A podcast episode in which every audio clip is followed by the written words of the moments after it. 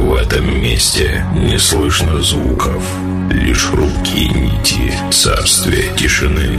Здесь липкие щупальца уныния душат атмосферу яркой ночи.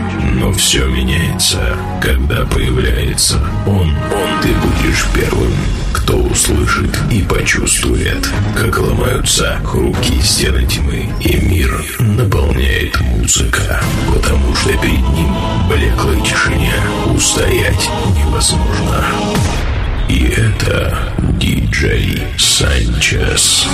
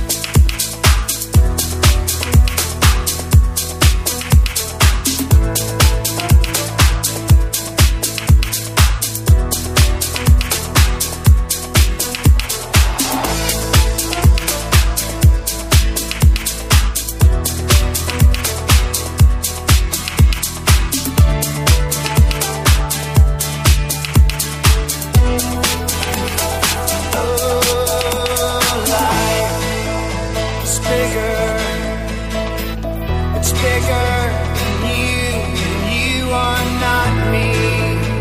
The links that I will go to, the distance in your eyes.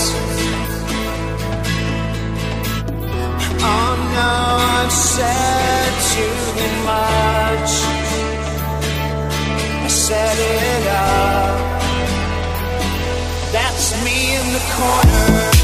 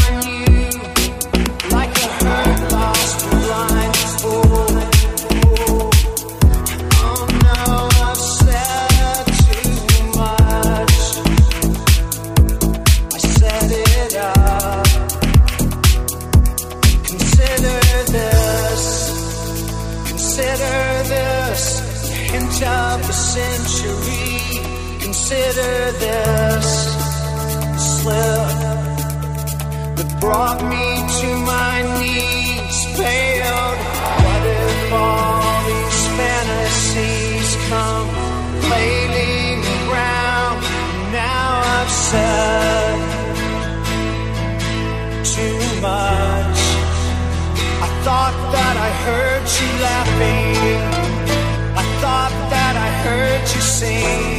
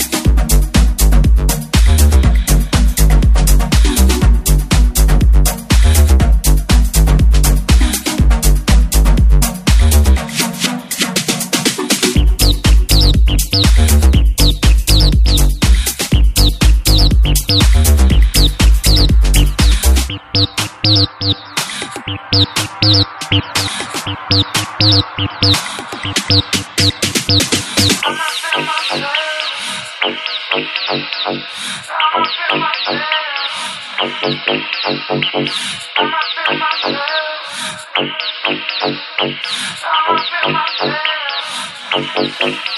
you.